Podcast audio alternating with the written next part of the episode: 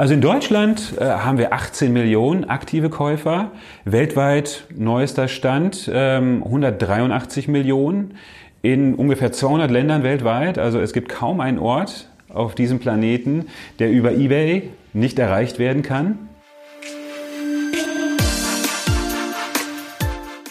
eBay ist 20 Jahre alt geworden und wohl eine der ältesten E-Commerce-Plattformen in Deutschland. Heiko Johannesson ist Head of Sports bei eBay und er erklärt im neuen SAZ Sport Podcast, wie sich die Plattform vom Flohmarkt hin zu einem, wie er sagt, validen Marktplatz gewandelt hat.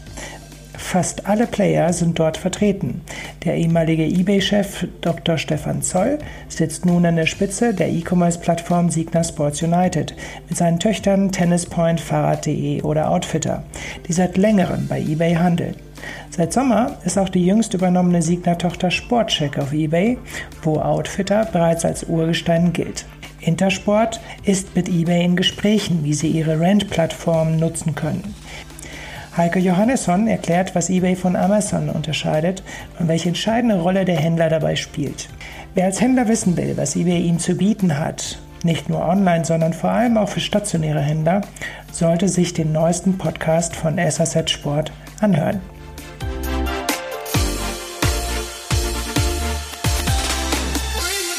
Herzlich willkommen, Heiko, Heiko Johannesson. Vielen Dank für die Einladung.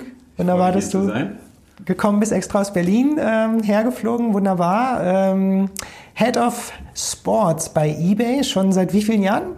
Also bei eBay seit 2011. Mhm. Seit 2011 verschiedenste Rollen im Bereich Business Development da ausgefüllt und verstärkt auf dem Thema Sport, Lifestyle seit äh, letztem Jahr. Also da haben wir uns überlegt, wir brauchen ein neues Gesicht, ein Gesicht, das an dem Thema arbeitet, bisschen ne, ähm, in der Kundenakquise, in der Ansprache bestehender und auch neuer Partner da als ja, ich würde sagen, Cheflobbyist ähm, fungieren kann, um das Thema eBay, Sport, Marktplatz dann auch in Deutschland weiter nach vorne zu bringen. Du warst ja auch auf unserem Sporthandelskongress. Vielen Dank äh, dafür. War eine tolle und, Veranstaltung. Und äh, generell auch gut, dass man bei diesen großen Plattformen wo man oft mit, äh, ja, per E-Mail miteinander kommuniziert, überhaupt mit äh, echten Menschen sprechen kann. Also das ist, kommt nicht oft vor und äh, da bist du das Gesicht und da weiß der Sporthändler oder die Sportmarke, dass man schon seit mehreren Jahren mit dir darüber sprechen kann. Kannst du ein bisschen äh, was zu eBay äh, vielleicht auch von der Geschichte her sagen? Ihr habt jetzt 20 Jahre gefeiert, Jubiläum. Äh, was war früher eBay? Was war heute oder was ist heute eBay? Ähm, für viele ist es ja so ein bisschen auch die Schule. Ja, man mhm. macht die ersten Schritte bei eBay. Ja. Aber was ist es äh, von deiner Warte aus äh, im, im historischen Blick? Es hat sich in den 20 Jahren eine Menge getan. Also als die Samba-Brüder Alando 1999 gegründet hatten, ging es ja relativ schnell, dass dann äh, eBay Inc. Ähm, über den ähm, Ozean schaute und gesehen hat, Moment, da passiert was Interessantes in Deutschland und bevor wir eine Alternative aufbauen, dann nehmen wir uns auch das mit in unser Unternehmen rein und firmieren es um und ähm, kaufen es den Samba-Brüdern ab, die dann halt... Wie viel? Ich glaube, das waren 150 Millionen. Also das oh. war, mhm. War interessant für, für damalige Verhältnisse und hat natürlich äh, ne, zu diesem Start von Rocket Internet und dem Jamba Sparabo und was da nicht alles bis hin zu Zalando dann, äh, ich glaube, da viel ermöglicht ne, mit, diesem, mit diesem ersten großen Wurf der Samba-Brüder. Aber seitdem hat sich wirklich eine Menge getan. Also äh, allein in der, in der Wahrnehmung beziehungsweise im Inventarsortiment, während wir halt angefangen hatten als Auktionsplattform. Manche ne, nennen uns ja immer noch so, das Auktionshaus. Aber das ist ähm, nunmehr Vergangenheit, wenn wir sehen, dass über 80 Prozent heutzutage ähm, Neuware von gewerblichen Händlern ist, die ähm, bei eBay in Deutschland angeboten werden und auch weltweit hat sich das halt schon gewandelt. Vom Flohmarkt hin zum validen Marktplatz, der sich immer mehr anstrengt, den Händlern end-to-end -end bei der Kundenansprache zu helfen, was wir heutzutage in Neudeutsch Managed Marketplaces nennen. Also verschiedenste ähm, Service-Säulen zu bieten, vom Fulfillment über Zahlungsabwicklung bis hin äh, zu strukturierten Daten, halt zu schauen, wie können wir größeren wie auch kleineren Händlern, großen und auch kleinen Marken ein bestmögliches ähm, Ökosystem zu äh, bieten, um letztendlich den Kunden da zu erreichen, wo er ist. Und Kunden haben wir zum Glück eine Menge bei uns. Okay, wie viele sind es? Also in Deutschland äh, haben wir 18 Millionen aktive Käufer. Weltweit neuester Stand ähm, 183 Millionen in ungefähr 200 Ländern weltweit. Also es gibt kaum einen Ort auf diesem Planeten, der über eBay nicht erreicht werden kann. Und na, da sind wir schon sehr stolz drauf. Also wirklich eine sehr, sehr gute Durchdringung im deutschen Markt, aber halt auch weltweit zu haben. Wenn du sagst Managed Marketplace, dann meinst du damit eben auch, dass du ein Team hast, was einen Händler auch betreut? Das gehört natürlich auch dazu. Ja. Also es gibt ja verschiedene Betreuungslevel, die wir bei uns haben. Das, das äh, fängt an beim, beim Top-Kundenservice, also die Möglichkeit mit Menschen bei uns äh, im, im, im Gebäude zu sprechen, die darauf spezialisiert sind, sich um ne, alle möglichen Account-Einstellungen, Themen mit, mit Rückgaben oder, oder Kundenbewertungen dann auseinanderzusetzen. Ähm, und natürlich für, für ähm, im nächsten Schritt dann auch das Thema Account Management. Also es ähm, gibt da die Möglichkeit für jeden Händler dann auch ähm, Account Management dazu zu buchen, wenn, wenn er Interesse daran hat. Also da sprechen wir aktuell von 1000 Euro im Monat die ähm, so ein Account Manager, der wirklich dediziert sich um die Belange, äh, um meine Belange als Händler dann kümmert. Also äh, wirklich. Was macht er zum Beispiel? Er stellt die Ware rein. Nee, also wahrscheinlich nicht. Das, das, das, das natürlich nicht. Das natürlich nicht. Ne, das obliegt natürlich äh, immer dem, dem Händler. Wir können jetzt keine Preise anpassen. Wir, wir sind ja nun, wir haben ja kein Prokura sozusagen für dich als Händler was zu machen. Was wir machen können, ähm, ist natürlich zu schauen, die, die, die, deine Angebote zu optimieren, zu, zu gucken, okay, ähm, wie ist deine Produktbeschreibung, wie sind deine Attribute, können wir hier vielleicht noch mit den, besser mit den Katalogdaten arbeiten, wie kriegen wir dich in Kampagnen rein, ne? hast du vielleicht Spotlight-Produkte für, für besondere Marketingformate, sodass man darüber natürlich auch einen etwas direkteren Zugang zu Marketingformaten bekommt, indem ich weiß, da ist jemand, der sich darum kümmert. Der Account Manager kümmert sich primär um die Skalierung des Händlers, also um die Umsatzsteigerung. Halt Potenzial zu sehen, vielleicht dann auch äh, zu gucken, in welche Richtung man sourcen kann, wie die Nachfragethemen sind bei uns und wo vielleicht potenzielle Inventarbereiche bei dem Händler mit unseren Nachfragen matchen könnten, die aber vielleicht der Händler noch nicht live hat. Oder er sich vielleicht überlegt, okay, was sind ähm, Themen für Herbst, Winter 2021, die ihr seht? Ne, in welche Richtung äh, soll ich das sourcen? Könnt ihr mir da vielleicht Hinweise geben, welche ne, Trends, Entwicklungen ihr bei eBay seht, um dann auch nicht nur reagieren zu können, sondern vielleicht auch in meinem Orderprozess halt schon ne, in die richtige Richtung planen zu können. Also äh, das Account Management geht eher in diese Richtung, wirklich zu gucken, sehr selektiv und auf die Bedürfnisse des Händlers zugeschnitten zu schauen, was können wir gemeinsam eigentlich bei eBay erreichen. Mhm. Okay. Fallen dir irgendwelche Sporthändler ein, die bei eBay angefangen haben und dann irgendwann groß wurden und äh, so groß wurden, dass sie heute vielleicht einen zweistelligen Millionenbetrag machen? Also ich, ich habe mal geguckt, aber ich meine, dass zum Beispiel Bergfreunde, also von seiner Geschichte her, mhm. ja, also das, das sind ja ganz viele, die einfach haben, im Vorfeld haben wir gesprochen, im Keller oder auf dem Dachboden ja, ja, ja. von der Garage aus angefangen haben und dann äh, groß wurden. Fällt dir da irgendeiner ein, der das, der da vielleicht den du kennengelernt hast oder mal davon gehört hast? Weil ich höre die Geschichte öfters am Telefon. Es gibt einige. Ich weiß jetzt nicht, ob, ob, ob viele große Namen sozusagen oder, oder, oder Branchengrößen ähm, dort, dort äh, nennbar sind. Aber wir haben natürlich gesehen, dass sich da einiges getan hat. Also wenn wir jetzt auf die Jahreszahlen gucken, 2019 Umsätze, wir haben da mindestens 50 äh, Sporthändler, die, die ganz locker mal die Millionen Umsatz überschritten haben. So, ne? Also das ist schon, schon einiges. Also auch für viele Händler Ne, da gibt es auch einige Intersportler, wo ich halt nicht weiß, ob ich sie jetzt so namentlich nennen sollte, ähm, die aber schon mittlerweile neben ihr, also eigentlich den Gros ihres Umsatzes bei, bei eBay machen und nur noch nebenbei Ladenlokal betreiben. Also da, da gibt es schon, schon einige. Also die so in den Nullerjahren dann angefangen haben und jetzt in den letzten 10, 15 Jahren sich da wirklich zu einem Umsatzmillionär entwickelt haben. Was würdest du sagen, was unterscheidet ein eBay von einem Amazon und von anderen Plattformen? Weil wenn du sagst, 80 Prozent sind gewerblich, wo ist da dann noch euer Unterscheidungsmerkmal? Also das, was uns wirklich am Herzen liegt, ist die Partnerschaft. Und das möchte ich nochmal unterstreichen. Also eBay fährt da nicht zweigleisig, in dem Sinne, dass ich neben einem Marktplatzgeschäft noch einen eigenen Verkauf habe, also selbst Ware anbiete. Das heißt, wir, wir verkaufen nichts, wir haben kein Lager. Wir arbeiten zwar mit Fulfillment-Partnern, wie zum Beispiel mit Fiege zusammen, um halt Fulfillment-Lösungen für Händler anbieten zu können, aber wir treten nicht selbst in den Kontakt mit dem Käufer. Das heißt, unser Credo ist die Vermittlung zwischen Käufer und Verkäufer. Also wir sind Enabler, sozusagen Reichweitengenerierer für den Händler und letztendlich ist Traffic unsere Währung. Also wir haben Menschen, die haben Interesse an Produkten. Wir bringen sie zu Händlern, die bei uns ähm, ihre Ware anbieten.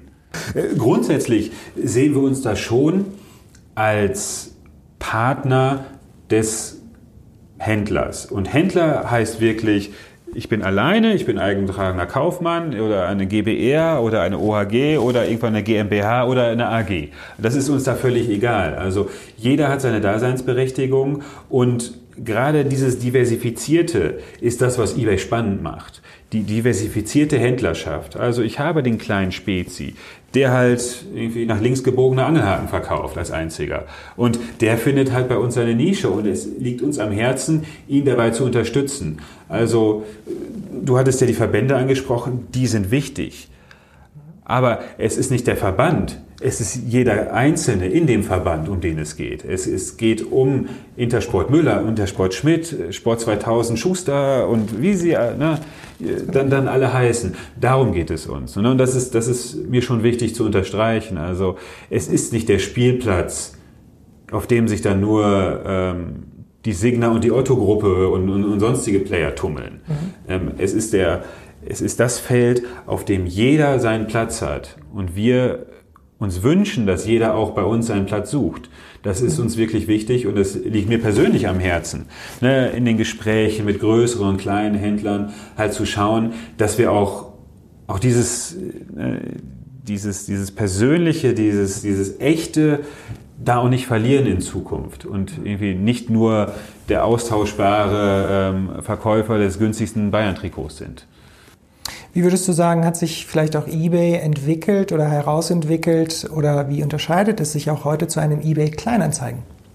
eBay Kleinanzeigen ist ein spannendes Ding und ich kenne privat und auch beruflich niemanden, der eBay Kleinanzeigen nicht schon mal genutzt hat. Ich weiß nicht, wie es bei dir ist. Klar. Klar, natürlich. Skier, alles schon geholt, ja. Skischuhe, alles schon besorgt, ja?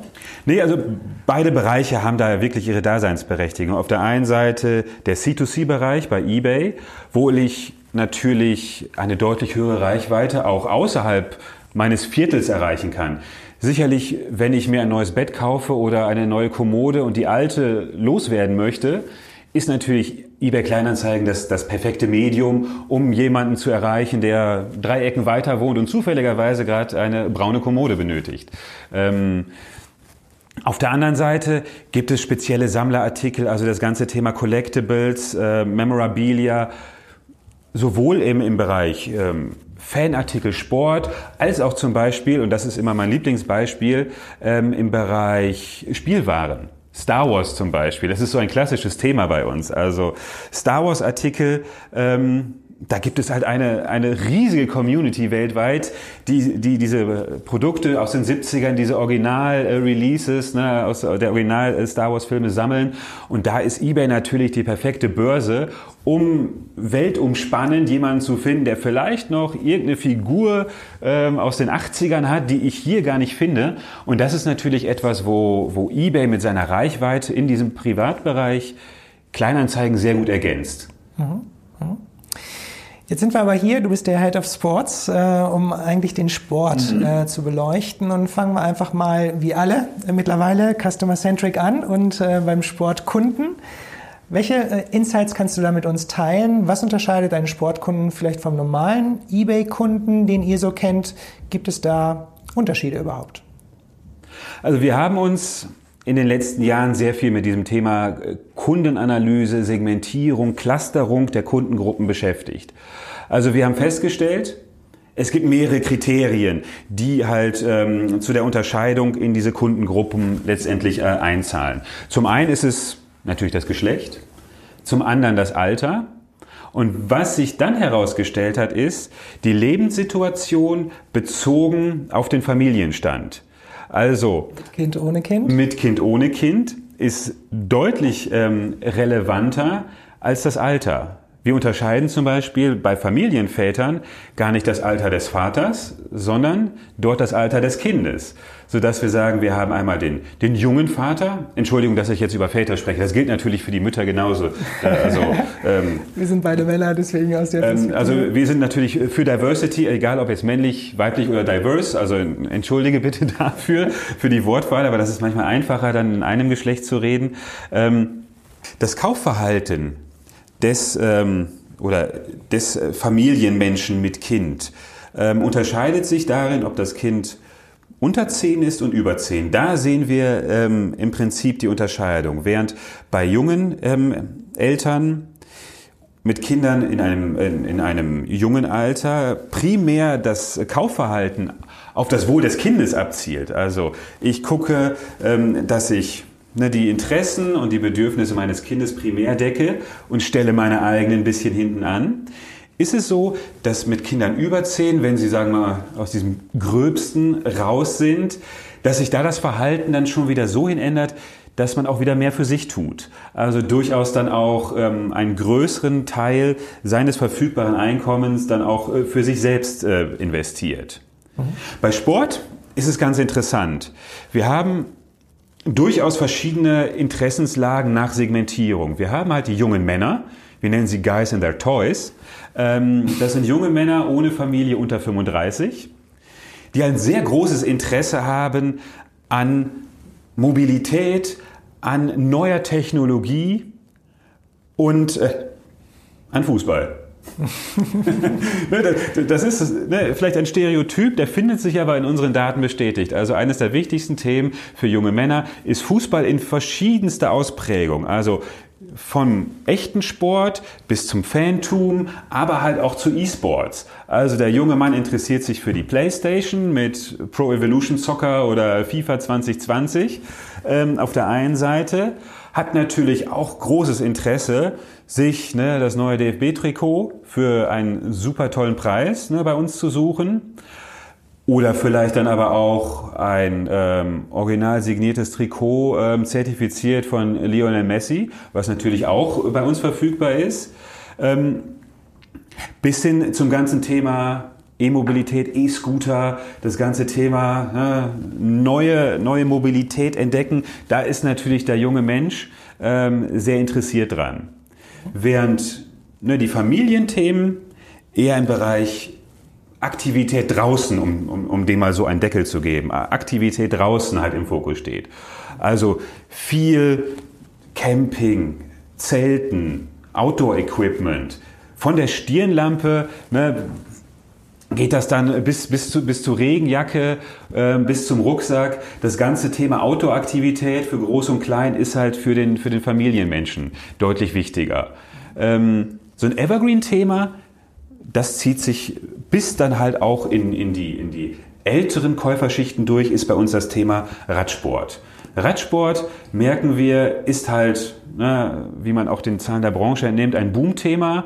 Ne, die Kunden sind immer mehr bereit, auch qualitativ höherwertig einzukaufen. Und das sehen wir natürlich auch, auch bei uns, die Entwicklung im Bereich Radsport, vom E-Bike, was natürlich äh, sich sehr interessant entwickelt, bis hin aber auch zum ganzen Thema Zubehör, vom Fahrradhelm bis zu Klingel und, und das ist ganz spannend, das Thema Fahrradkomponenten. Also bei uns finden sich dann auch die Menschen, die nicht nur sich dann einfach das äh, Fahrrad aus dem Baumarkt von der Stange kaufen, sondern Interesse haben, mal das Ritzel selbst zu wechseln oder mal den neuen Umwerfer oder einfach mal die Schaltgruppe upgraden ne, auf, auf die neueste Version. Also wir sehen, dass natürlich so Marken wie, wie Shimano oder SRAM, also im, im Bereich Fahrradausstattung, äh, also Parts und Accessories für Bikes, halt auch sehr relevante äh, Marken sind. Also das Thema Fahrrad zieht sich wirklich ähm, als, als Evergreen-Thema durch alle Kategorien. Das ist sehr spannend. Mhm. Und gibt es auch Unterschiede bezüglich Affinität zu digitalen Themen oder vielleicht Kenntnisse über seine Produkte? Seht ihr das vielleicht in einer generischen Suche, dass die gezielter nach spezifischen Komponenten suchen? Gibt es da auch Unterschiede? Ja, wir sehen grundsätzlich ja, dass, dass sich das Suchverhalten sehr stark dahingehend entwickelt, dass mittlerweile gute 70 Prozent als Einstieg entweder einen Marktplatz oder, oder irgendwie eine Preisvergleichsplattform nutzen, um sich wirklich dann über das Produkt beziehungsweise den Preis zu informieren.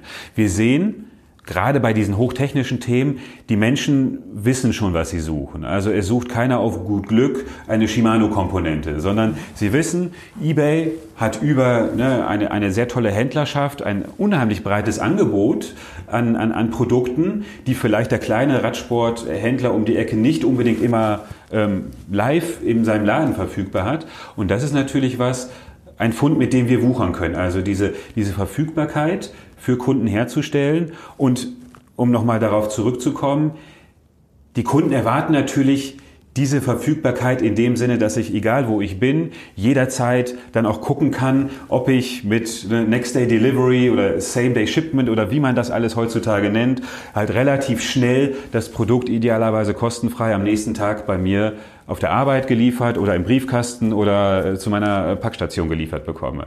Also Schnelligkeit, aber halt auch Anspruch an, an den Service drumherum ähm, hat natürlich zugenommen, gerade bei dieser sehr internetaffinen Gruppe der Käufer. Mhm.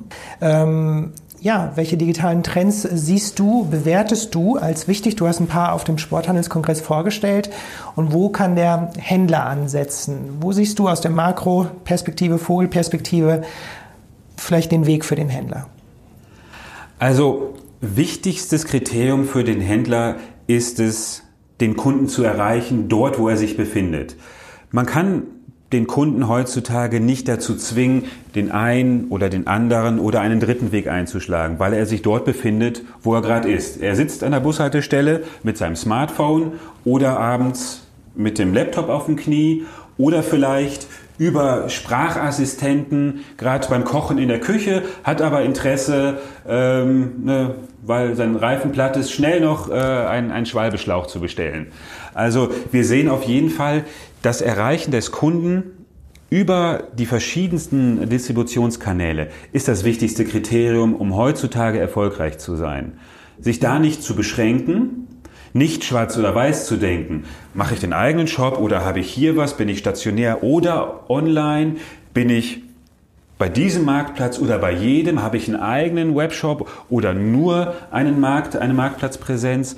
Also es sind keine Entweder-oder-Entscheidungen mehr. Das Wichtigste ist halt, das Und zu sehen, die verschiedensten ähm, Kanäle zu verbinden und dort den Kunden über Partner weil vieles ist halt nicht selbst erreichbar, wenn ich da zum Beispiel an die technologischen Entwicklungen denke, über Partner dann auch zu realisieren. Mhm. Also für einen kleinen Händler ist es zum Beispiel schwer, eine eigene App zu programmieren. Das ist halt ein riesiger Aufwand, der nicht unbedingt immer dann auch, auch, auch ähm, kommerziell Früchte tragen muss, ne, weil er einfach ne, es eine große Investition ist. Oder Investition in, in künstliche Intelligenz. Ne, nur ein Beispiel zu nennen, ne, das hatte ich vielleicht doch auch auf dem Handelskongress gezeigt, dieses Thema äh, Bildersuche.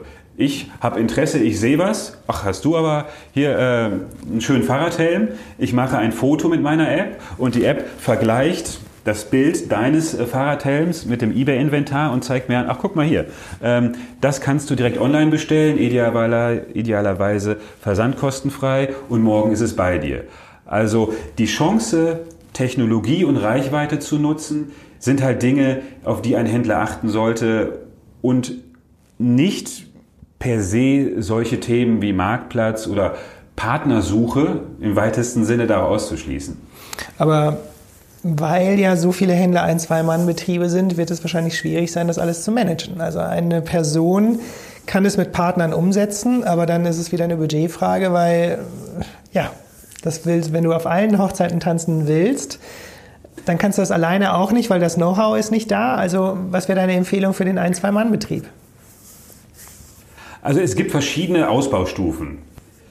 Bei uns zum Beispiel, bei eBay, kann sowohl der kleine als auch der große Händler glücklich werden. Und da sehen wir auch ähm, an der sehr, ich würde mal sagen, heterogenen Verteilung ähm, der, der, der Umsätze. Also wir sehen halt nicht, dass da einer ist, der irgendwie den Markt dominiert, sondern eher, dass das, ähm, sich das Angebot aus vielen kleinen Händlern, die dort ihren Platz gefunden haben, zusammensetzt.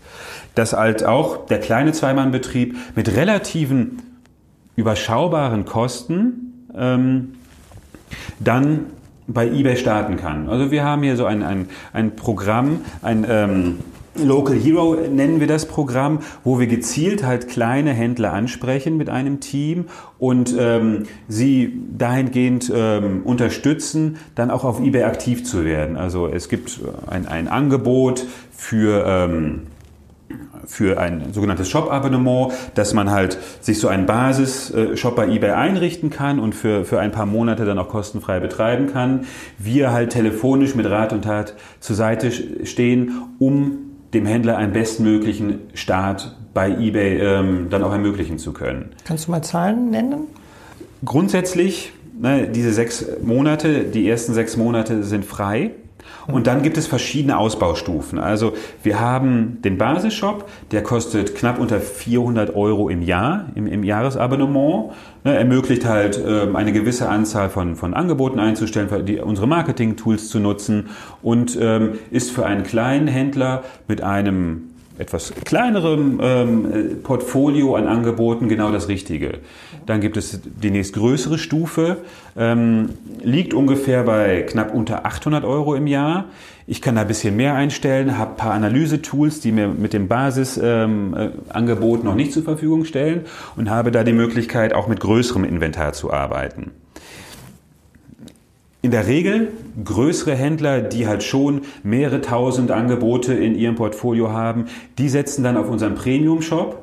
Das sind ungefähr ähm, 300 Euro beziehungsweise 3000 Euro im Jahr bei einem Abonnement. Also dann ne, ist das Jahresabonnement ein bisschen günstiger. Ich kann als Händler dann so viele Angebote einstellen, wie ich möchte, ohne dass zusätzliche Kosten entstehen. Und im Prinzip und das ist, ähm, sagen wir mal, der Grundsatz. Neben diesem Shop-Abonnement ist, der, ähm, ist die, der Preispunkt dann die Verkaufsprovision. Also im Bereich Sport sind es dann 9%, 9% ähm, des Bruttopreises, die dann all, im Erfolgsfalle an eBay dann äh, zu entrichten sind. Das sind weniger als äh, das, was ein privater Verkäufer äh, zahlen muss, ne? Also der hat, glaube ich, da sind wir bei 10%, ne? Da sind wir bei 10 Prozent, das okay. ist richtig, ja. Okay. Das ist ungewöhnlich wenig oder ist das normal, dass es weniger ist? Finde ich interessant. Dass der Gewerbliche weniger zahlen muss. Und damit seid ihr wahrscheinlich auch besser als, als ein Amazon, der glaube glaub ich bei 15 Prozent. Prozent, ja, ja, genau. Also ich habe mir das nochmal angeguckt, auch für die anderen Marktplätze. Also wir sind da in einem Bereich der sehr fair ist für, für den Kunden. Also es gibt keinen äh, von den großen Marktplatzanbietern, der ne, in, in, dieser einstelligen Range äh, mit, dem, mit der Verkaufsprovision liegt. Privat ist ein anderes Thema. Also das, da gibt es halt auch, auch ähm, Überlegungen, wie wir in Zukunft das interessanter gestalten können. Also wir haben ja häufiger dann auch ähm, diese, diese Verkaufswochenenden, wo man dann mit einem maximal drei Euro Verkaufsprovision oder ähnlichem dann auch ähm, zu einem deutlich niedrigen Satz äh, seine Produkte verkaufen kann. Wie seid ihr bei Sportartikeln aufgestellt? Wie groß, was für ein Verhältnis ähm, hat Sport auf eBay und ähm, wie viele Artikel sind es, wie viele Händler sind? Kannst du da ein bisschen mal so ein, so ein, so ein Abriss von, von, von eurem Sportsortiment mal geben? Äh, das Spannendste finde ich persönlich, dass es kaum was gibt, was, es, was man bei uns nicht findet. Also egal ob neu oder, oder gebraucht. Also wir reden ungefähr von in Deutschland 2,4 Millionen angeboten. 2,4 Millionen neue Angebote im Bereich Sport. Mhm. Ähm, weltweit, und das ist immer wieder eine beeindruckende Zahl, weltweit gibt es bei eBay 1,4 Milliarden Angebote, die zu jedem Zeitpunkt am Tag verfügbar sind. 1,4 Milliarden Produkte. Also ich muss gestehen, ich bin Tennisspieler, suche äh, ständig nach dem Prinz Graphit 90, wo die 90 noch draufsteht, also quasi Sammlerobjekt. Aber ich weiß, dass das ein guter Steger ist und eBay ist die einzige Quelle, wo ich das finden kann und dann auch weltweit suchen muss. Also das mhm. ist für mich die Plattform, um genau dieses Produkt äh, zu bekommen. Der internationale Handel ist natürlich da, und du sprichst es gerade an, ein, ein sehr relevantes Thema für uns. Also sowohl für die Käufer als auch für die Verkäufer. Also der Käufer, so wie du, der halt ähm, nach etwas Besonderem sucht. Ich habe mir auch jetzt äh, ein Wayne Gretzky-Shirt äh, in Kanada bestellt. Ich bin großer Eishockey-Fan und Wayne Gretzky ist natürlich als äh, The Great One ne, für mich der größte Eishockeyspieler aller Zeiten. Das war natürlich auch etwas, was ich dann, ne, damals von den Edmonton Oilers ne, aus, den, aus, aus den 80ern, etwas, was, was ich hier in Deutschland leider nicht gefunden habe, aber bei einem ähm, kleineren ähm, Eishockey-Bedarfsfachhändler irgendwo äh, in, in, in, in Nähe von Ontario da, also da in, in, in der Ecke. Und da habe ich es dann wirklich gefunden und ähm, war sehr froh, als es dann äh, noch pünktlich äh, vor Weihnachten dann angekommen ist. Ja, also wenn, wir, wenn wir noch bei der Ware sind, also das ist, zeigt ja so ein bisschen, wie du sagtest, diese, wie nennst du es, Memorability? Memori Memorabilia. Memorabilia. Memorabilia. Also Sammlerobjekte. Sammlerobjekte, genau. Im Grunde. Das ist ein Charakteristikum von eBay. Aber wie würdest du sagen, ähm, charakterisiert sich euer Sportsortiment noch? Also wie ist es, nach welchen Sportarten ist es unterteilt? Was sind da die größten Sportarten? Mhm. Und wenn alles neu ist, sage ich mal, dann sind es ja nicht wirklich Sammlerobjekte. Wenn du sagst, 80 Prozent sind gewerblich, dann müsste man jetzt fragen, wie viele sind davon ähm, Gebrauchtartikel, wie viele sind neue Artikel? Kannst du das ein bisschen tiefer noch beschreiben, das Sportsortiment? Kannst du ja, darauf eingehen? Also die, die, die Zahlen, die, die ich nannte oder beziehungsweise auch veröffentlicht werden in, in, in unseren Quartalsberichten, sind natürlich weltweit produkt- oder kategorieübergreifend. Mhm. Im Sport ist es ein bisschen anders. Also es gibt zwei Kategorien, also neben, sagen wir mal, wirklich der klassischen Sammeln- und Seltenes-Kategorie, ne, das ist ja die, die, die Urkategorie bei eBay, ähm, gibt es zwei Kategorien, die stärker C2C, also privat zu privat relevant sind als andere. Das eine ist Musikinstrumente, das andere sind Sportgeräte. Nicht unbedingt im Bereich Fitness, also der gebrauchte Schuh wird selten verkauft. Aber im Bereich Bikes ist es zum Beispiel super relevant. Also im Bereich Fahrräder, im Bereich Bootssport, da sieht man natürlich, ähm, dass viele ne, passionierte Sportler dort ihr Sportgerät bei eBay einstellen, um halt, anders als über Kleinanzeigen, bei einem ähm, ein, beim Carbon-Fahrrad dann auch äh, eine etwas größere Reichweite zu bekommen als vielleicht in meinem kleinen Örtchen, wo ich vielleicht der einzige Fahrradenthusiast bin. Sodass wir schon sehen, in dem Bereich ähm, ist der Privatanteil nochmal deutlich höher als ähm, im Bereich Fashion, Consumer Electronics oder, oder Heim und Garten. Okay. Was würdest du sagen, wie hoch ist der? Unter 50 Prozent, über 50 Unter 50 Prozent, ich würde sagen so roundabout 30 plus minus. Das kommt dann wirklich nochmal auf die Subkategorien an. Aber ähm, erkennbar höher als der eBay-Durchschnitt. Mhm. Und welche Sortimente sind so die größten? Sind es auch die, die die Verbände haben, sprich Outdoor? Du hast jetzt viel von Fußball äh, gesprochen. Ähm, oder gibt es ein überraschend gutes Sortiment, was gut funktioniert? Also es ist sehr interessant zu sehen, dass wir natürlich ich hatte vorhin von dem Thema Evergreen Fahrrad gesprochen. Das ist auch bei uns umsatzvolumenseitig die größte Kategorie.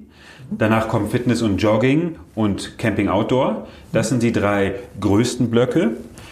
Das sind natürlich auch die Themen, die sehr breit von vielen Händlern, sei es einem Intersportler oder einem Sport 2000 Händler ähm, etc. pp. dann auch bedient werden. Also da haben wir natürlich auch viel, das hört sich so negativ an, aber Mainstream-Inventar. Das sehen wir natürlich im Bereich Fußball auch. Also äh, das klassische Bayern-Trikot, das hängt in jedem Karstadt Sport, bei jedem Intersportler das neue Bayern-Trikot. Das ist jetzt nichts, wofür man ähm, eBay nutzen muss, um was Besonderes zu finden. Wir haben es auch. Wahrscheinlich auch zum besten Preis. Ne? Aber der Preis ist nochmal ein anderes Thema. Wir wollen ja über Inventar sprechen.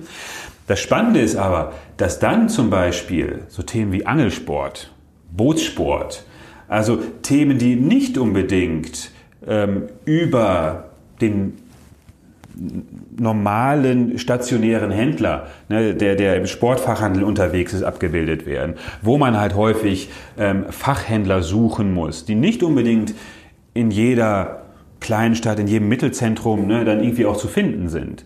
Dass wir da natürlich in interessante ähm, Inventarbereiche abdecken, die ne, bei karstadt.de, um jetzt nur ein Beispiel zu nennen, oder wo auch immer, auch, auch bei, bei einem Sportcheck oder Intersport, so ohne weiteres dann auch nicht zu finden sind. Und das ist natürlich das Interessante, um, um bei Angeln zu bleiben, das gesamte Portfolio von wirklich der, der, der, der, der Gore-Tex Regenjacke bis hin zum Gummistiefel. Ich brauche noch ein Schlauchboot, ich brauche die Route, ich brauche vielleicht noch einen Rucksack, einen Handwärmer und ne, vielleicht noch ein Zelt, wo ich mich dann verkriechen kann. Das ist halt dieses gesamte Spektrum. Ähm, nicht zu vergessen die Köder, ein unheimlich relevantes Thema bei uns. Ähm, Angelköder. Ähm, beispielhaft dafür, dass, dass diese ganze Range an Produkten halt auch, auch bei uns findbar sind. Ich muss nicht hier, dort und dort suchen, vielleicht den kleinen Fachhändler aufsuchen, sondern ich habe, ähm, ich kann mich für den Angelurlaub dann auch komplett ausrüsten, wenn ich denn möchte. Mhm. Und das Verhältnis Händler und Hersteller, wie viele, wie ist da das Verhältnis? Wie viele Händler habt ihr, die da etwas reinstellen und wie vielleicht auch wie viele Marken sind es im Verhältnis? Also es sind primär natürlich Händler. Das, das ist halt unsere DNA. Seit, seit den Nullerjahren sehen wir, dass das halt Sporthändler nach und nach, viele Intersportler äh, zum Beispiel, wo man relativ einfach im, im Händlernamen Intersport Müller, Schmidt, äh, wie auch immer, ähm, das dann erkennen kann, die ähm, sich nach und nach dann auch ein Standbein äh, bei eBay da aufgebaut haben oft eine Nische aufgebaut haben oder ein besonderes Sortiment. Aber hast du, hast du den Blick darauf, ähm, auch wie viele Marken es äh, direkt machen? Du hast auf dem Sporthandelskongress auch Adidas ähm, ja. erwähnt. Aber hast du da ein Verhältnis? Gibt es da vielleicht auch eine Aussage, dass du sagst, so und so viele Hersteller und so und so viele Händler haben wir? Also sagen wir mal, an, an Händlern und Herstellern zu, zu quantifizieren ist schwierig, weil, weil einfach wir haben zehntausende Händler ne, und so viele A-Marken gibt es dann ja auch nicht, ne, die irgendwie einen Direct-to-Consumer-Store haben. Und da bist du immer noch im Sport? Immer noch im Sport, okay. ja, ja. Also okay. es sind schon sehr viele Händler, die bei uns unterwegs sind. Natürlich haben wir Kontakt und, und, und eine Beziehung zu vielen großen Marken, wobei nicht immer dort das Interesse besteht, in den direkten Endkunden Kontakt zu treten, also so einen sogenannten Direct-to-Consumer-Store zu eröffnen, wo wir dann, dann auch wie zum Beispiel äh, mit, mit, ähm, mit den drei Streifen aus Herzogenaurach, ähm, wir da, da auch zweigleisig fahren. Auf der einen Seite hat Adidas ein richtig tolles Outlet bei uns und das macht schon einen, einen, einen tollen Umsatz. Ne? Und, und wir gucken, dass wir ähm, selbst für eine so große Marke wie Adidas noch einen Mehrwert darstellen können in der, in der Erreichung zusätzlicher Kunden, die vielleicht nicht auf adidas.com gucken, die möglicherweise nicht in einer Stadt mit dem Adidas Flagship Store äh, wohnen, sondern die Bock haben, ne, ähm, einen Samba für einen guten Preis zu kriegen und der zufälligerweise oder auch nicht zufälligerweise dann von Adidas vertrieben wird. Mhm. Parallel gibt es dann auch dieses autorisierte Händlerprogramm, dass Adidas natürlich guckt, wir möchten den Kuchen nicht für uns allein, sondern wir haben natürlich auch valide Händler. Ne, da gibt es einen Outfitter, ein Engelhorn, also verschiedene, auch 11 Team Sports, große Namen, on- und offline, ähm, die bei eBay unterwegs sind und dort halt auch in dieser Partnerschaft ähm, mit einer Marke stehen. Und das ist natürlich etwas, was wir auch weiterhin forcieren, wo wir halt gucken, wie wir ne, in so einer Dreiecksbeziehung Marke, Marktplatz, Händler das Bestmögliche dann auch für den, für den Kunden erreichen können. Also gezielt Waren einer Marke über ne, deren vertrauenswürdige Händler dann mit unserer Marketing Reichweite dann auch zu bewerben. und letztendlich für beide Parteien, Händler und Brand, dann auch einen Mehrwert zu generieren. Mhm. Welchen Anteil hat Sport bei eBay in Deutschland? Oder vielleicht weltweit und in Deutschland? Könntest du das ungefähr sagen? Wie groß ist Sport im Vergleich zu anderen Sortimenten? Sport ist anders als ähm, Consumer Electronics und Heim und Garten relativ schmal definiert sozusagen mit Sportbekleidung und, und Sportequipment. Ähm, Daher es hat bei uns einen, einen sehr wichtigen Stellenwert, vor allem auch strategischer Natur, um halt diesen Trends zu entsprechen, die wir in der, in der Gesellschaft sehen. Mehr Bewegung, mehr Aktivität, mehr nach draußen. Und das sind auch Themen, denen wir, denen wir in den nächsten Jahren Rechnung tragen möchten. Grundsätzlich ist es natürlich einfacher, das iPhone 10 für einen Bestpreis zu verkaufen und generiert natürlich dann auch äh, in Summe mehr Umsatz. Während Heim und Garten ist unsere größte Kategorie, aber da habe ich natürlich vom Sofa bis zum Grill oder zum Gartenpavillon eine enorme Bandbreite an Inventar, die dann irgendwie im, im Themenbereich Heim und Garten filmiert, sodass man nicht wirklich dann Äpfel mit Äpfeln vergleicht, wenn man, wenn man Heim und Garten mit Sport ähm, gegenüberstellt. Hm, okay, aber so hinter den Kategorien reiht es sich schon ein ungefähr. Ja, definitiv. Also Sport ist wichtig. Ähm, das ist nicht nur in Deutschland so, sondern auch auf, auf den anderen Plattformen führen natürlich die Kollegen bei eBay.com. Ne, da hat das Ganze nochmal eine ganz andere Dimension, das Thema Sport. Auch das Thema Memorabilia. Der Amerikaner ist da ja so ein bisschen sammelverrückt, was in die Sportkarten, ne, also diese Trading Cards, ne, da hatte ich auch die, mit, mit den Kollegen in den USA diskutiert über deren strategische Themen für 2020. Die dann fragten, wie sieht es denn bei euch mit Trading Cards aus? Wo ich dann antworten musste, ja, interessantes Thema, aber der Markt ist noch nicht reif, um das Thema dann irgendwie größer aufzuhängen hier in Deutschland. Panini-Karten, wenn es dann irgendwann mal interessant ja, wird, ja. Wir sehen natürlich, Panini-Karte ist ein gutes Thema. Immer zu, zu den äh, Welt- und Europameisterschaften, dass das dann natürlich dann immer ähm, eine gewisse Umsatzpeaks generiert, wo wir dann auch das Thema Panini in die Marketingformate packen und zum Beispiel nicht nur die einzelnen Tütchen, sondern gleich ne, die ganzen Kisten ne, an die geneigten Sammler dann verkaufen, die dann keine Lust haben, äh, dreimal die Woche in den Zeitschriftenladen zu rennen, um sich fünf Tütchen zu kaufen, sondern kaufen dann gleich die ganze Kiste.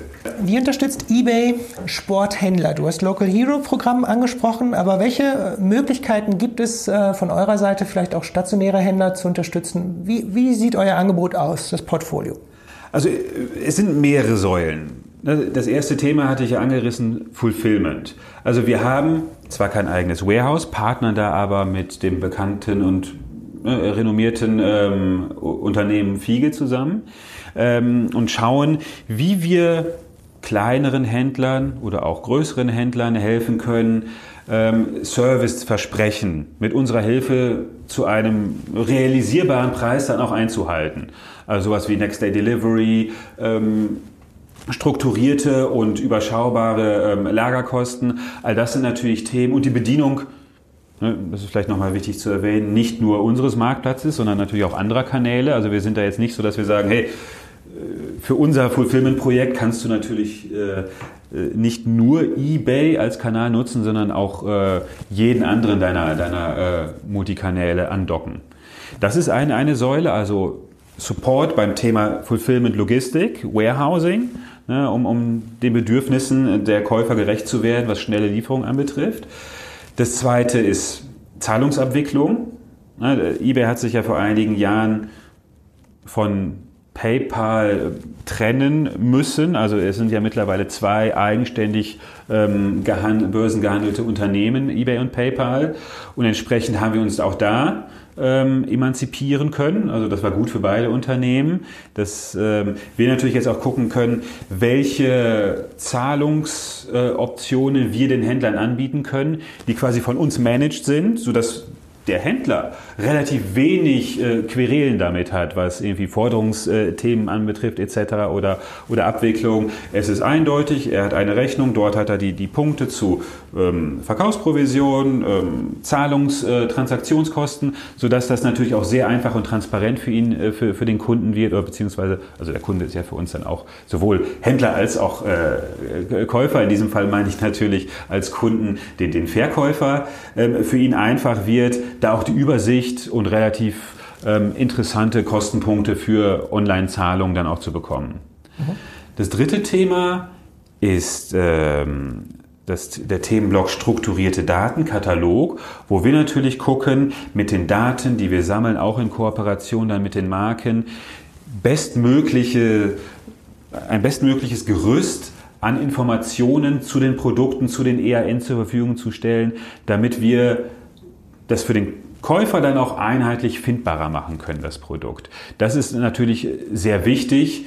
Ähm, natürlich immer verbunden mit einem kleinen Appell dann auch an den Händler, ähm, die Daten zu pflegen, damit dann auch ähm, der entsprechende Schuh oder der entsprechende Tennisschläger mit passender EAN dann auch findbar ist.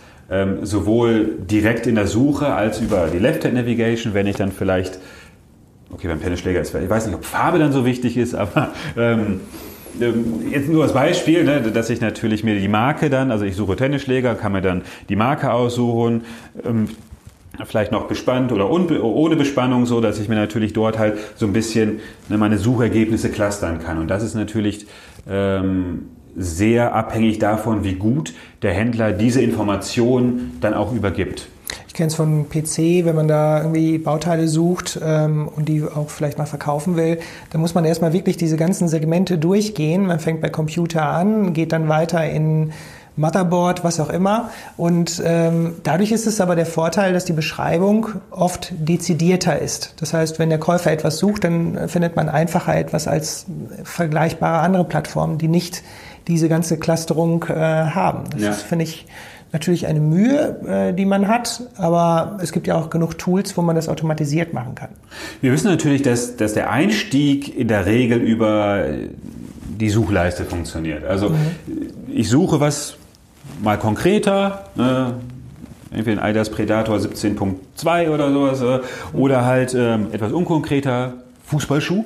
Ne? Und, und äh, entsprechend ähm, kann ich dann ne, über die Left-Hand Navigation, wie du sagtest, ne, die Ergebnisse immer weiter ein, äh, Grenzen. Aber wichtig ist, ist, ist da auf jeden Fall, ähm, dass diese Daten, die ja in der Regel von den äh, Marken, von den Herstellern mitgeliefert werden, dann auch gepflegt sind, sodass man dann den Kunden nicht verliert oder ähm, die Sichtbarkeit verliert, wenn der Kunde halt seine Suchergebnisse immer weiter eingrenzt, um dann zum äh, gewünschten Ergebnis zu kommen.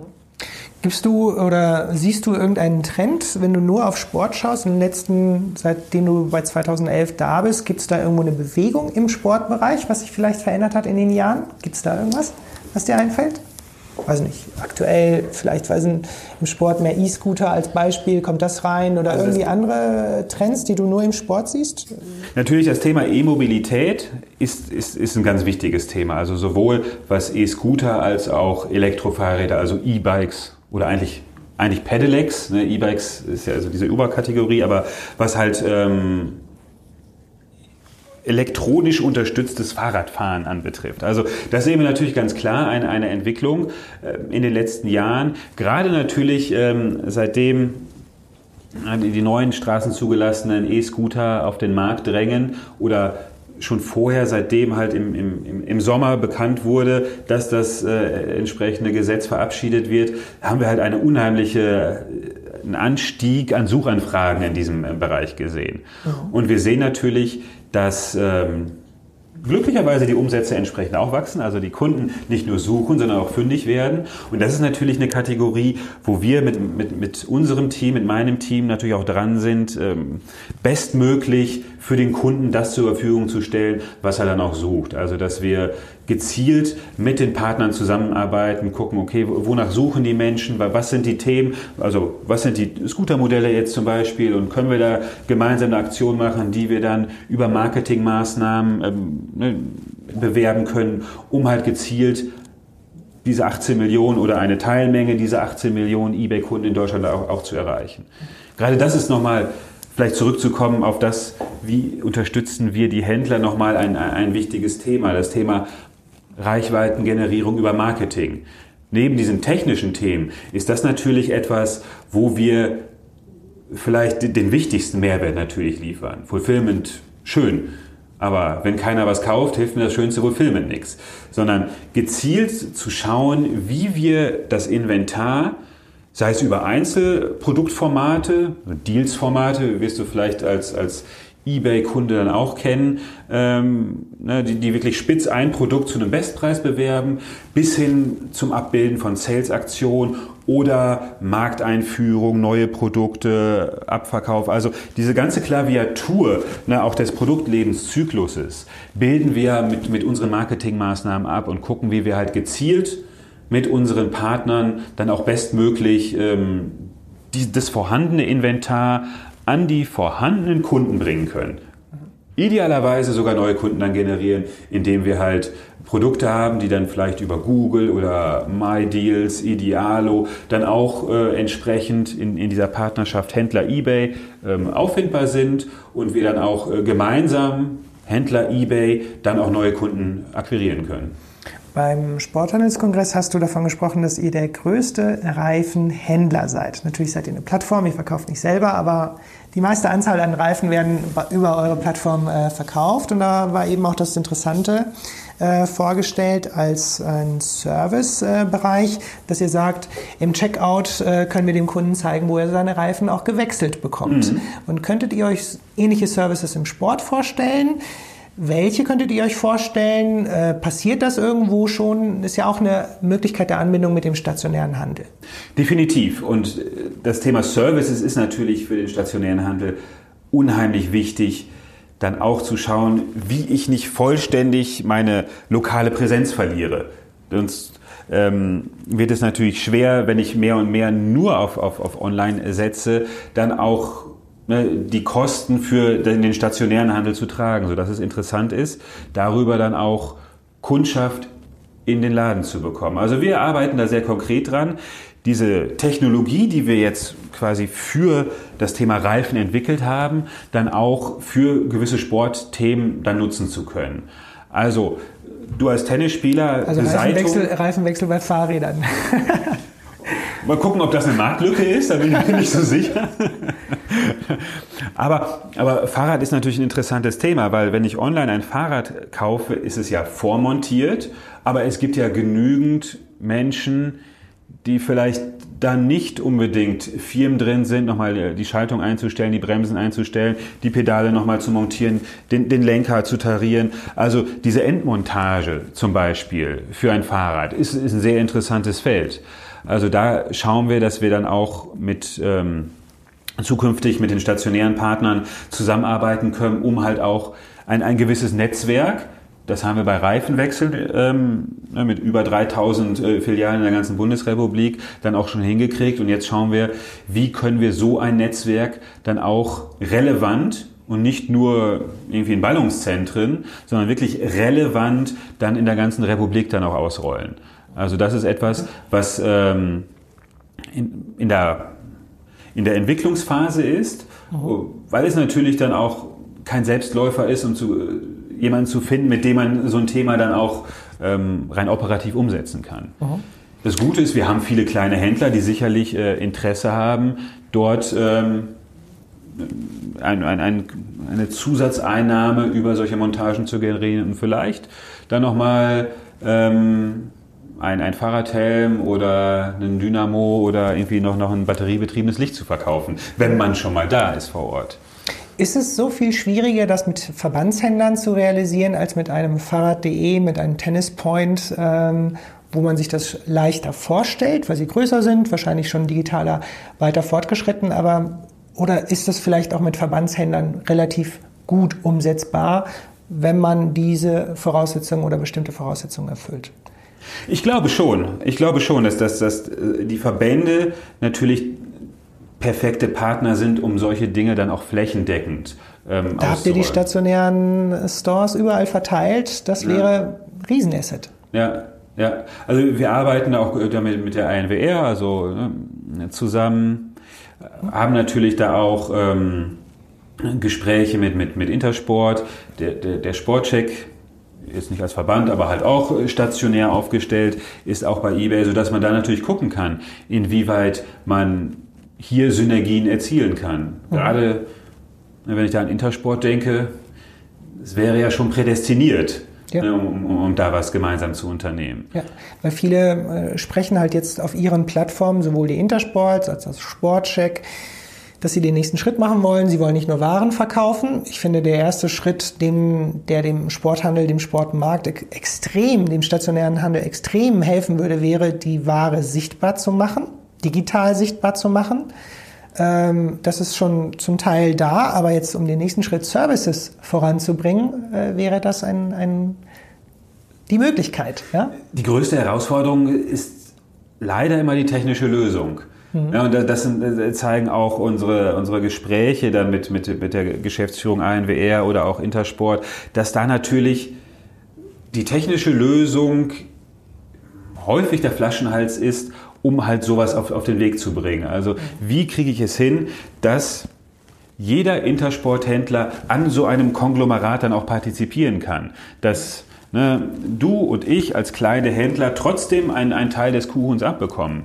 Ähm, das ist unheimlich wichtig, dass sich dort der einzelne Händler nicht irgendwie überholt fühlt oder, oder, oder stehen gelassen, während die Großen über Dinge verhandeln und da irgendwelche Sachen planen und ähm, der vermeintlich Kleine dann das Nachsehen hat, weil er vielleicht mit eingeschränktem Sortiment ähm, irgendwo in einem Flensburger Vorort da gar nicht äh, sozusagen äh, wettbewerbsfähig ist. Ich weiß nicht, wie, wie weit du technisch drin bist, aber mit eBay hast du ja wirklich diesen Deutschlandblick. Du hast diese kleinen, die großen und wenn man mit Händlern spricht, die das erste Mal ähm, überhaupt die ersten Schritte machen digital, dann sagen sie, bei mir ist das Wort Schnittstelle, um einen zu zitieren, auf dem Index. Ja? Ähm, Meiner Meinung nach wird es wahrscheinlich sehr viele Schnittstellen geben, wahrscheinlich zu viele. Es fehlen die Standards. Die Verbände müssten eigentlich diese Standards äh, kreieren, dafür sorgen, dass es die gibt.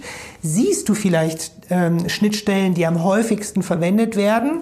Oder sind es dann die, die gerade Karstadt und Signa äh, verwendet? Oder sind es die, die Intersport verwendet? Oder gibt es einen vielleicht, den beide verwenden? Also äh, gibt es Möglichkeiten, dass du vielleicht auch mal dem Markt sagst, beobachte den oder äh, setze darauf, dass die auch mal wissen, worauf, wo sie ihr Geld investieren sollen. Weil da, da weiß man, sieht man den, den, den Wald nicht vor lauter Bäumen. Wie das, das sind zu viele Schnittstellen. Vielleicht, es gibt noch keine Orientierung und du hättest diesen Blick, äh, weil du so ein, ein, eine Vielzahl von Händlern hast aus verschiedenen Bereichen, dass man denen auch mal sagt, ähm, damit wird es funktionieren, mit den Partnern wird es funktionieren, wie auch immer, dass man denen irgendwo eine, eine, eine ja, einen Standard empfehlen kann?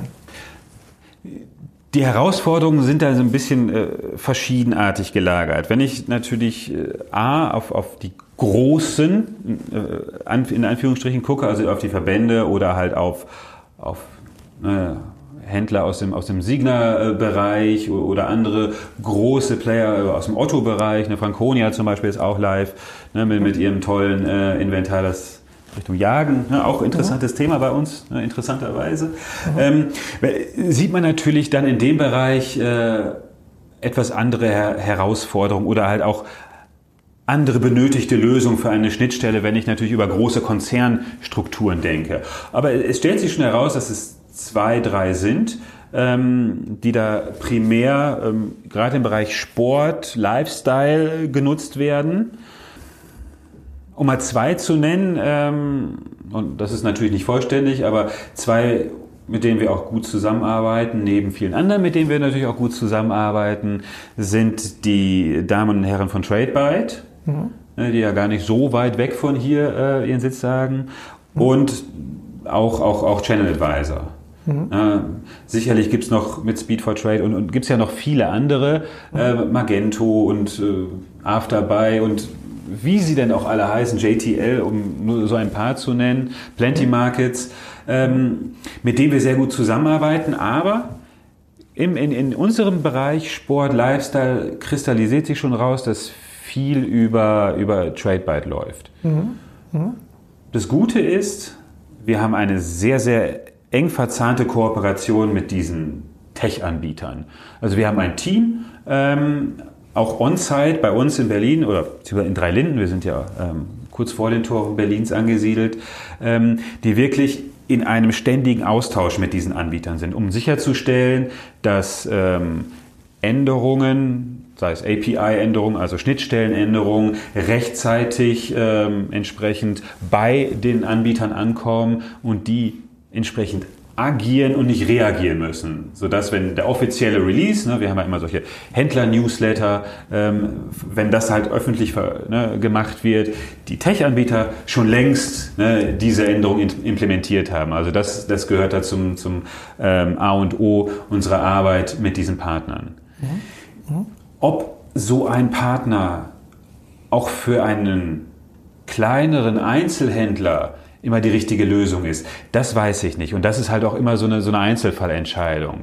Wie ist mein Setup? Was für eine Warenwirtschaft habe ich? Habe ich überhaupt eine richtige Warenwirtschaft?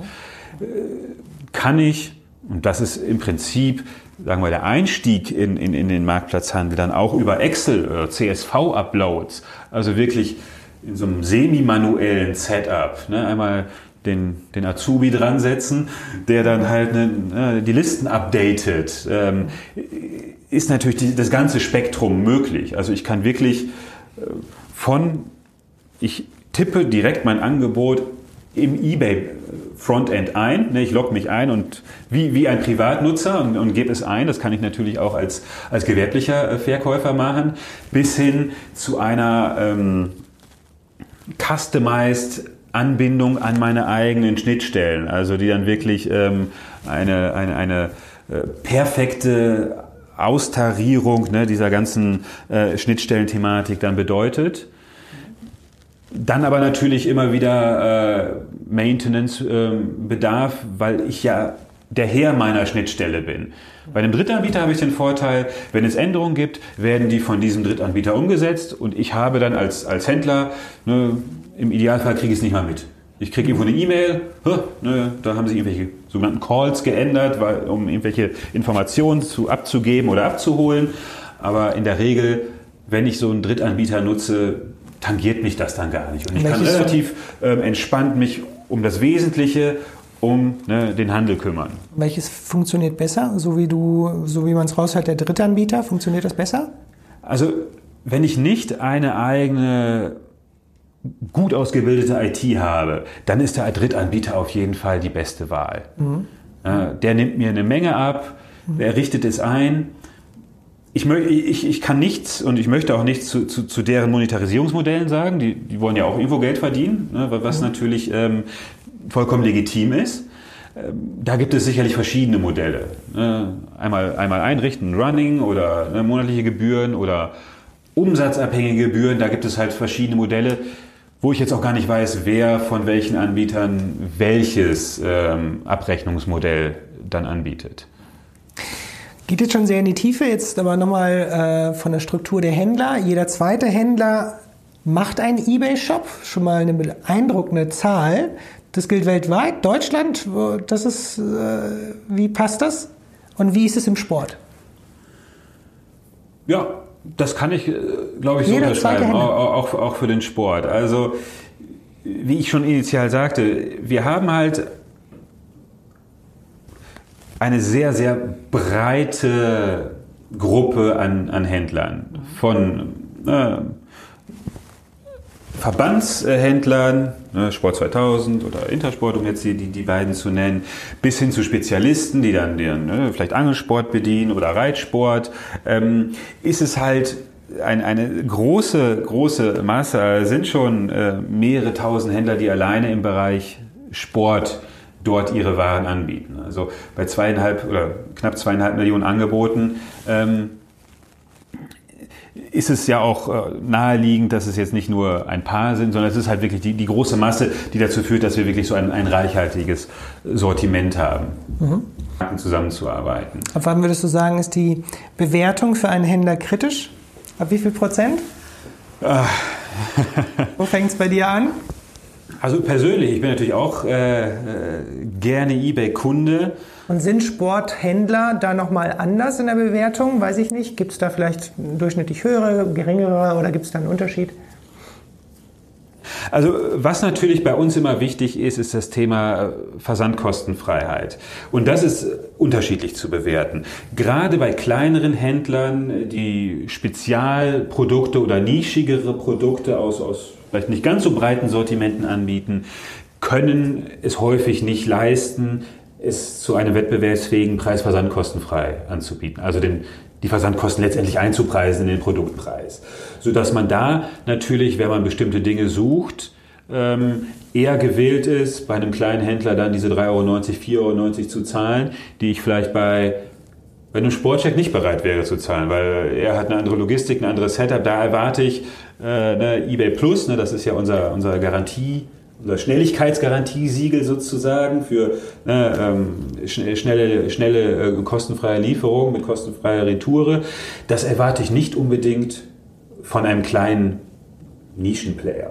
Ne, er muss zusehen, dass, dass, dass er sich finanziert und deswegen, wenn der Produktpreis okay ist, kann man es auch äh, durchaus akzeptieren, dass da auch Versandkosten anfallen. Also das sehe ich da zum Beispiel dann gar nicht so kritisch. Mhm. Ne, Im Bereich äh, Mobilfunkendgeräte wäre das natürlich ein absolutes No-Go.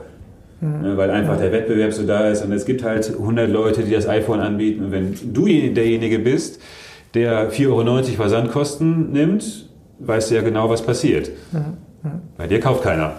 Ja, und das ist natürlich schon, schon ein bisschen anders bei, bei, bei Sport, wo ich Themen besetze, vielleicht auch Produkte habe, die was Besonderes sind und ich dann einfach die, die Versandkosten dann auch nehmen muss. Und die Verbraucher sind aber also du hast jetzt die Erfahrung gemacht, dass die Verbraucher das akzeptieren bei kleinen Händlern, aber sie sind es gewohnt, es eigentlich nicht zu haben. Und das ist, führt manchmal dazu, dass man eine schlechte Bewertung bekommt. Oder warum sagst du das in, in den Zusammenhang? Ist das so? Oder was ist da so oft das meist genannte äh, Kriterium, wo man sagt, daran scheitert es oder hakt es? Also das Wichtigste ist die Produktbeschreibung. Mhm. Ich möchte das bekommen, was ich erwarte. Mhm. Das, das zahlt so ein bisschen auf dieses ganze Thema strukturierte Daten. Also welche Daten übermittel ich, welche Informationen biete ich dir als Kunden an, um dann die Entscheidung zu treffen. Ähm, Versandkosten sind ein Bewertungskriterium. Also ich kann Schnelligkeit, Kosten, also ich kann ja ein paar Themen dann äh, bewerten der Transaktion und Versandkosten sind, sind ein Punkt aber auch die Schnelligkeit. Ne? Mhm. Also mhm. die Kunden erwarten mehr denn je, dass es eigentlich, ich bestelle und zwei Stunden später klingelt es und der, der, Postbote ist da. So, ein mhm. bisschen überspitzt gesagt. Aber ähm, irgendwie Laufzeiten, die dann irgendwie eine Woche oder so sind, die werden weh, immer weniger toleriert. Mhm sodass man da natürlich darauf achten sollte, immer ein Auge auch auf die verschiedenen Distributionskanäle zu haben. So, ne? und, und wenn eine Bestellung kommt, nicht einmal die Woche die vom Stift irgendwie abarbeiten zu lassen, sondern äh, durchaus idealerweise, je nach Größe, live zu gucken oder zumindest an, an, an gewissen Punkten am Tag sich, sich das entsprechend einzutakten, zu gucken, okay, ich habe hier wieder drei E-Mail-Bestellungen, zack, zack, zack. Ähm, die lasse ich jetzt nicht äh, bis übermorgen liegen, weil der Kunde ist ja nicht in meinem Laden, also aus den Augen, aus dem Sinn. Das funktioniert natürlich nicht. Also ähm, die Menschen erwarten schnelle Lieferung, einen guten Service, dass ich im Zweifelsfalle dann, wenn ein Problem auftauchen sollte, ich dann auch wirklich kulant mit jemandem reden kann, ähm, der mir dann auch eine Lösung anbietet. Mhm. Sneaker ist ein besonderes Thema, wo wir auch schon im Vorfeld drüber gesprochen haben. Ähm, ist ja wirklich interessant, welche Preise ähm, erzielt werden im Zweitmarkt, im äh, teilweise gebrauchte neue ähm, Sneaker, die auf eBay Preise von im Schnitt 800 Euro ohne Probleme erreichen können äh, für Schuhe, die man im Laden für 200 Euro, 300 Euro bekommen hat.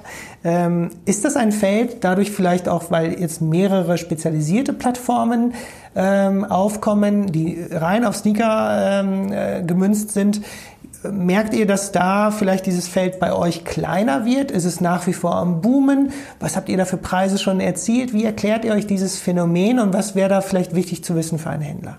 Ja, das Sneaker-Thema ist natürlich äh, eines unserer Steckenpferde. Mhm. Also da haben wir auch frühzeitig angefangen, eine, eine, eine Sneaker-Welt zu kreieren, ähm, also eine, eine, eine Seite, wo Käufer und Verkäufer, wo Sammler und normale Nutzer halt wirklich ähm, alles finden, was das Herz begehrt. Das Spannende ist natürlich, dass wir hier sehr, sehr eng den privaten und den gewerblichen Bereich zusammenbringen. Also ähm, der Sammler, der seine Jay-Z, was auch immer, diese, diese Schuhe für 7000 Euro dann, dann kauft. Ähm, ich bin nicht so ein Sneakerhead, deswegen also äh, äh, sieh es mir nach, dass ich die, die perfekten Typenbezeichnungen jetzt hier nicht in petto habe. Aber ich, ich, ich, ich gucke mir das immer wieder interessiert an und, und, und sehe natürlich, dass ähm, das Sammlerthema gerade da einen besonders hohen Stellenwert hat. Und man hört es, liest es ja immer wieder, dass die Leute da in Frankfurt vor diesen Shops oder auch in Berlin teilweise mehrere Nächte da im Zelt verbringen, im Schlafsack, um dann einen bestimmten Schuh zu bekommen, der dann fünf Minuten nach Release wie ein Wunder, dann bei eBay verfügbar ist äh, und sich dann mit der Erzielung eines mehrfachen Preises äh, das Ganze dann wieder rentiert hat und amortisiert Als hat. Als ne? Auktion ne? oder Festpreis? Wir haben beides. Also mhm. du siehst, es gibt halt wirkliche Insider, die wissen, okay, ich kann den jetzt für 5.999 anbieten und ich finde jemanden. Ähm, aber es gibt natürlich dann auch, auch Auktionen, also von ähm, Menschen, die das vielleicht dann nicht so häufig oder nicht, nicht so enthusiastisch machen. Also gibt, gibt beides. Aber die, die Mädels und Jungs, die das wirklich äh, machen, die, die wissen, welche Preise sie da erzielen können. Also wir haben da schon ne, immer wieder die, die, die, diese besonderen Schuhe, die dann über über die Laden, die virtuelle Ladentheke gehen. Und geht das nach wie vor von, der, von den Mengen her, entwickelt sich das nach wie vor gut oder nimmt das ab? Weil ich frage deswegen, weil die Sneaker-Spezialisten, Hikmet Sugar als Beispiel von Soulbox, der kritisiert das schon ein bisschen, weil das Überhand nimmt, sagt er. Also solche Angebote, solche Releases gibt es zu, zu viele, ja? ja. Und es ist so ein Übermaß, aber die nimmst du, sage ich mal, wenn du nur auf die nackten Zahlen schaust, ist das ein Feld, was größer wird, gleich bleibt, abnimmt, weil es vielleicht auch andere Plattformen Plattformen gibt. Wie entwickelt sich dieses Thema bei euch? Ja, mit dem Hickman hatten wir auch, also das war nicht ich persönlich, das war eher im Fashion-Bereich, dann auch schon mal äh, da, da zusammengearbeitet, um diesen Sneaker-Spot, äh, wie wir diese Plattform nennen, dann auch, auch ein bisschen mit Leben zu befüllen. Ähm, es ist richtig, also die, die, die Enthusiasten, die Hardcore-Fans äh, scheinen das alle so zu sehen. Das ist einfach ne, auch wirklich der letzte Euro da nochmal rausgedreht äh, wird, ne, den dort die, die großen äh, Schuhkonzerne da irgendwie realisieren wollen.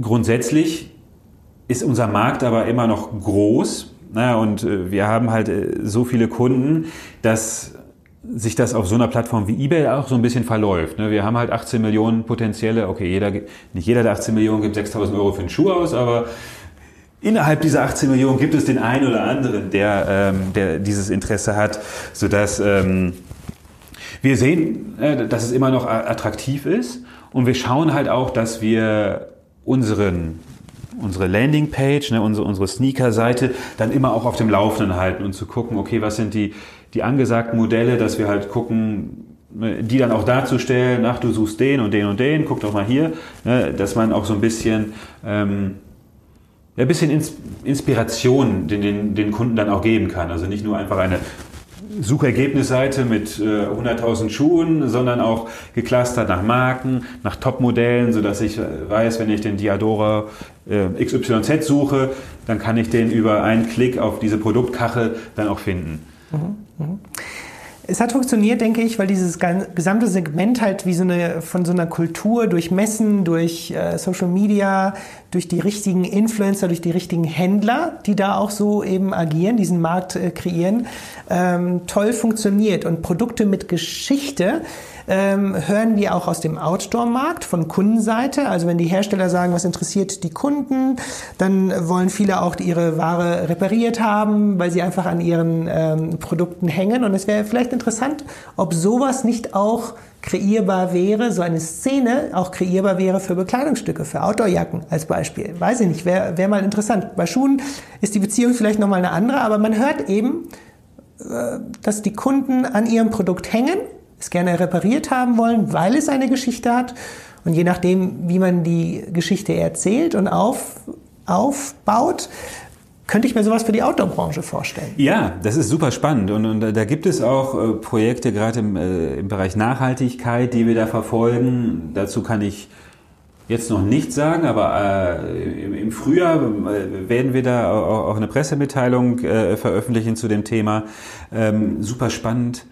Aber was ich sagen kann zum Beispiel, wir arbeiten da mit VD zusammen. Ne, VD ist natürlich mit die Vorreiter, wirklich Lighthouse-Brand zum Thema Nachhaltigkeit mit dem grünen Knopf und die sind ja wirklich also glaubwürdig. Ne? Also als ich da das erste Mal in Tettnang war, in deren Headquarter, war ich schon sehr beeindruckt, wie es ist nicht nur dahergesagt, wir sind hier nachhaltig es ist so. Die Menschen sind so.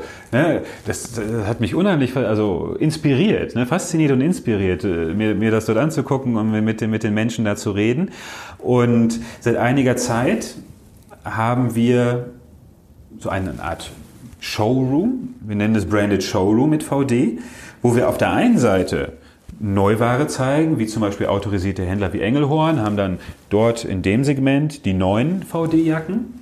Aber VD glaubt an das zweite Leben seiner Produkte, sodass wir dann auch und auch mit offiziellem VD-Logo und, und, und so einem schönen Banner ähm, entsprechend eine Welt kreiert haben, wo Privatleute dort ihre ihren alten, Ruck, alten Rucksack, also ne, ihren nicht mehr gewollten äh, Rucksack anbieten, weil VD sagt, hey, ähm, unsere Produkte sind toll, es wäre Quatsch, sie wegzuwerfen. Ne? Sie haben ein, einen, eine zweite Liebe sozusagen verdient, sodass Zelte, Rucksäcke, Jacken dort ähm, wirklich unter dem Logo VD dann auch äh, privat zu privat gehandelt werden. Also das geht so ein bisschen in diese Richtung.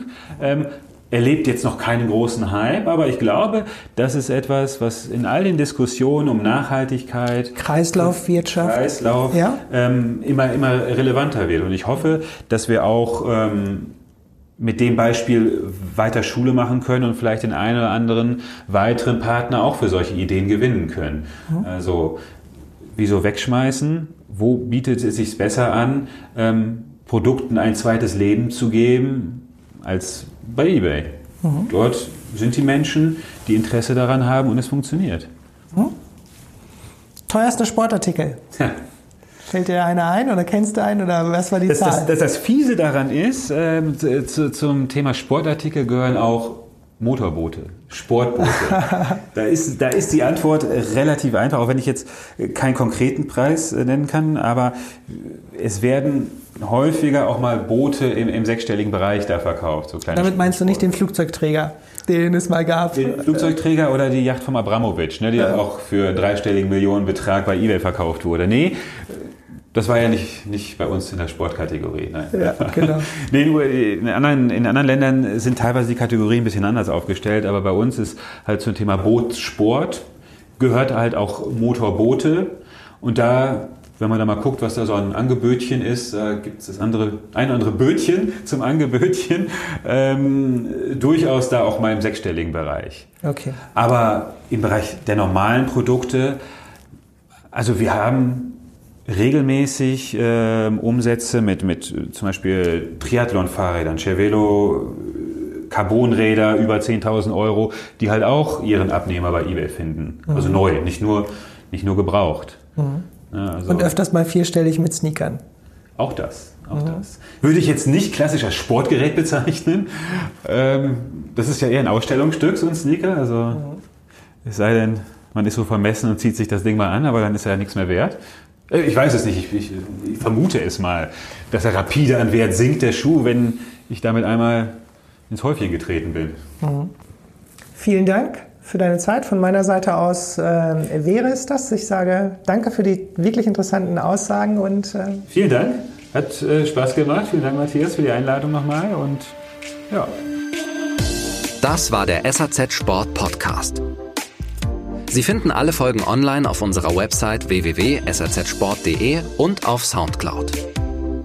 Folgen Sie uns direkt auf Soundcloud, um keine weitere Folge zu verpassen. Wir freuen uns über Ihr Feedback und Anregungen. Wir hören uns beim nächsten SAZ Sport Podcast.